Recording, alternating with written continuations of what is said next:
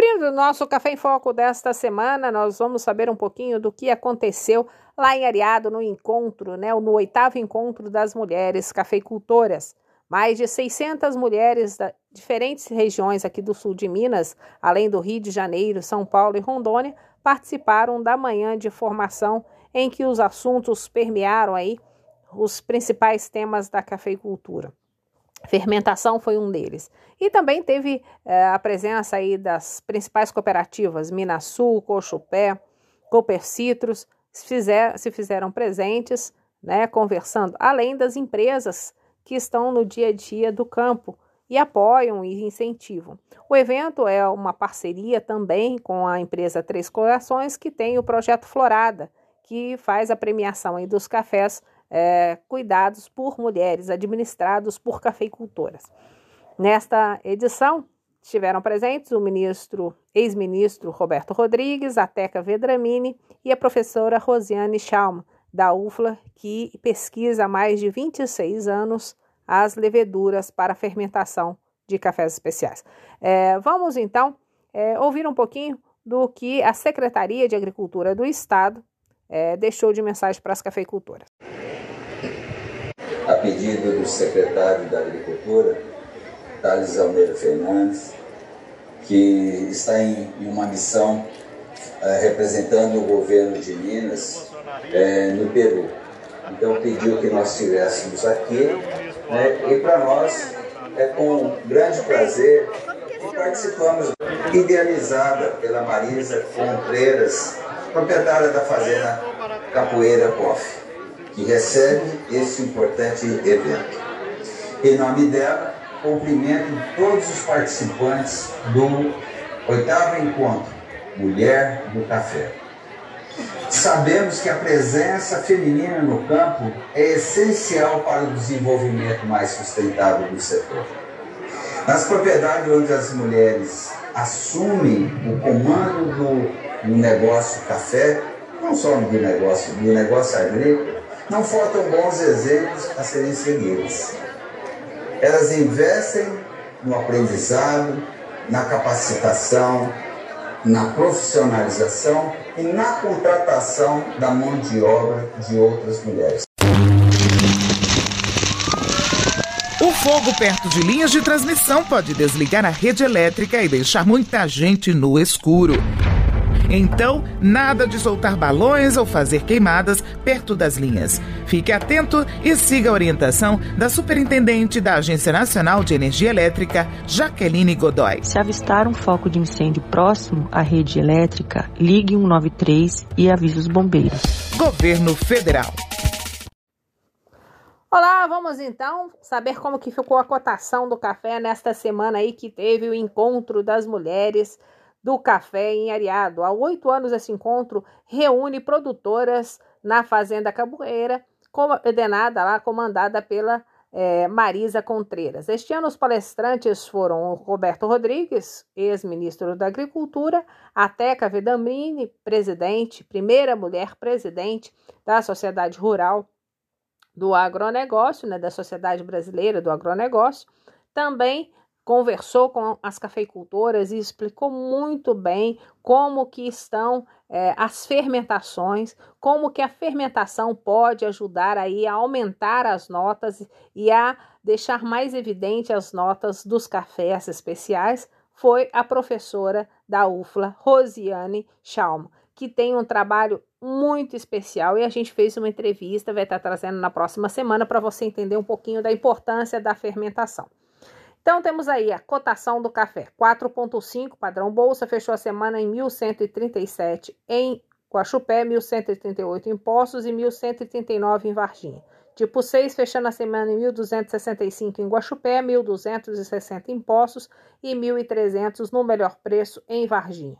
Tipo cereja descascado, 1.399 em Guaxupé, 1.360 a saca de 60 quilos em Poços de Caldas no melhor preço e 1.350 em Varginha. Lembrando que estes são os preços praticados nas principais cooperativas aqui do sul de Minas. E falando em cooperativa, na próxima terça-feira tem o evento Clima e Café, que há três anos a Cochupé promove para uh, conversar um pouquinho sobre a reação. É claro que este ano o assunto é estresse hídrico, falta de água, floração, o que está acontecendo e o que pode ser minimizado no Parque Cafeiro. A gente vai para o intervalinho e daqui a pouco tem mais Café em Foco para você.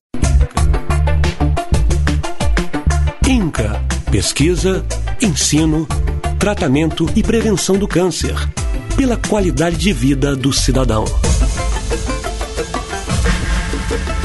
Homem, fique atento aos sinais do seu corpo, como dificuldade ou mudança no hábito de urinar ou presença de sangue na urina.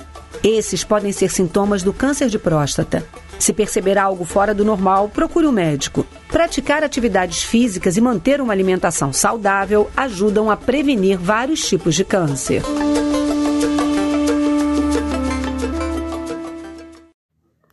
E agora quem traz uma novidade para a gente é a Kátia Penteado. Kátia, você tem novidade aí de São Paulo, não é isso? Atualize para a gente e para os nossos ouvintes. Olá, Valéria. Olá, amigo ouvinte do Café em Foco. É uma alegria estarmos juntos e aproveitarmos esses momentos para tomarmos um cafezinho enquanto nós conversamos e vamos ouvindo e pensando, nos informando a respeito do agronegócio. Esta semana eu trago para vocês uma novidade que é o lançamento de um selo de certificação em biosseguridade em fazendas de leite, que foi desenvolvido pela Bering Rye em parceria com a Embrapa Gado de Leite. O objetivo desse selo é assegurar as boas práticas adotadas pelas propriedades leiteiras e reforçar o compromisso da empresa com o bem-estar animal a segurança alimentar e a pecuária brasileira. O anúncio foi feito no dia 20, agora de setembro, aqui em São Paulo, e esse selo vai permitir né, que sejam comprovadas as boas práticas, mas também que beneficie a saúde humana por parte dos consumidores a iniciativa integra o programa Mais Leite da Berry. E eu conversei nesse lançamento com o Eduardo Pires, que é especialista da Berry Rye nesta área, e ele traz para a gente algumas informações sobre os benefícios gerados por este selo para o produtor rural, para o produtor de leite, né, especificamente, e também como pode fazer para se associar, se certificar e conseguir esse selo que dá a garantia para um leite produzido na sua propriedade. E como o produtor deve fazer para obter o selo? Eduardo, por que o produtor deve se preocupar com a biosseguridade? A importância da implementação de práticas de biosseguridade em uma fazenda leiteira tem dois objetivos claros, né? Que é controlar as doenças que já existem dentro do rebanho e, de certa forma, erradicar ou não deixar entrar doenças que eu já não convivo com ela. Um exemplo claro, doenças é, como zoonoses, como brucelose tuberculose, que são transmitidas dos animais para os humanos e vice-versa. E o grande objetivo para uma fazenda leiteira implementar práticas de, de biosseguridade é reduzir gastos com medicamento, mortalidades e melhoria dos índices produtivos. E para obter esses benefícios, que o produtor precisa fazer? Qual é o caminho que ele deve seguir para obter a certificação? Para obtenção do selo, o produtor ele pode procurar é, uma certificadora, que no caso a SBC, Serviço Brasileiro de Certificação, que vai fazer uma auditoria que a gente fala de terceira parte. Né? A BERG e a Embrapa são os parceiros estratégicos que desenvolveram e validaram essa metodologia do, do protocolo, mas a fazenda, tendo interesse, ela tem que procurar uma certificadora para fazer a auditoria dentro da propriedade, né? olhando para a via externa, que é da porteira para fora, e a biosseguridade interna, né, que são as práticas produtivas dentro da fazenda. hoje é só. E lembrando que, para o desenvolvimento do selo, foram validadas duas, dois protocolos, o protocolo né, foi validado em duas fazendas certificadas já, uma em Araras e outra aí em Passos de Minas, que é a Fazenda Santa Luzia. Essas propriedades foram reconhecidas pelos níveis de implementação de tecnologia e juntas, aí de Minas, que é a Santa Luzia, de Araras, que é a Colorado, produzem, respondem pela produção de 140 mil litros de leite. A primeira, né, que é a Colorado, ela trabalha com confinamento e a segunda com um sistema de boi a pasto. Para apoiar os processos de desenvolvimento desse selo, além das empresas contratadas, são feitas auditorias periódicas nas fazendas para comprovar a continuidade do processo. Por hoje é só, fiquem bem, se cuidem, aproveitem sempre para tomar esse cafezinho que tanto aquece o meu coração e dá tanta alegria. Que assim fiquem bem. Obrigada, Kátia. E quer conferir mais, ficar por dentro das informações? Acesse o Gestra Agro 360, o site da nossa amiga jornalista Kátia Penteado, que sempre traz as novidades do agronegócio para a gente aqui no sul de Minas. Obrigada, Kátia. E agora nós vamos conversar com a Lilian Trigolo. A Lilian aqui está em São Paulo e participou de um evento da Írica Festa Semana, não é isso mesmo, Lilian? Conta para os nossos ouvintes como que foi esse evento, assim, de um seleto grupo, era só convidados que podiam estar neste evento, não é isso mesmo? Valéria, eu tive a honra de estar presente na inauguração dessa segunda unidade aqui em São Paulo e participar do primeiro curso Aromas do Café, ministrado pelo barista José Cordeiro, com a presença do mestre Aldir Teixeira, referência no setor cafeeiro.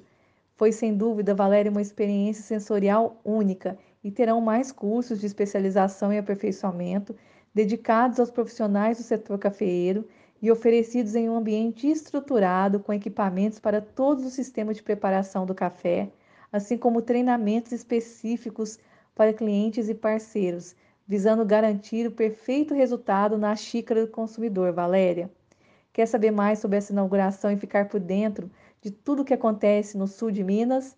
Acesse o blog do Madeira, www.blogdomadeira.com.br, a coluna Pausa para o Cafezinho. Vou ficando por aqui, Valéria. Abraços cafeinados para todos e um ótimo fim de semana. Muito obrigada, Valéria. Bom dia, Valéria. Bom dia a todos os ouvintes, cafeicultores, coffee lovers. Valéria, a pausa para o cafezinho dessa semana vem carregada de novidades, aprendizados e, lógico, cafés de qualidade para todos os profissionais do setor e coffee lovers. A Iri Café, líder global no segmento de café de alta qualidade, inaugurou nesta última quarta-feira, dia 21 de setembro, aqui em São Paulo, a segunda filial brasileira da Universitar Del Café. A nova sede é dedicada à formação de profissionais da hospitalidade e consumidores. Desde 2000, a Universitar atua no país com simpósios e cursos direcionados aos produtores de café. E esse foi o Café em Foco desta semana. Fiquem com as bênçãos de Nossa Senhora do Café e até a próxima semana. E nós encerramos aí com uma música cantada com sanfona e violão durante o encontro dos cursilistas lá de Bandeira do Sul. Vamos ouvir um pouquinho de boa música. Música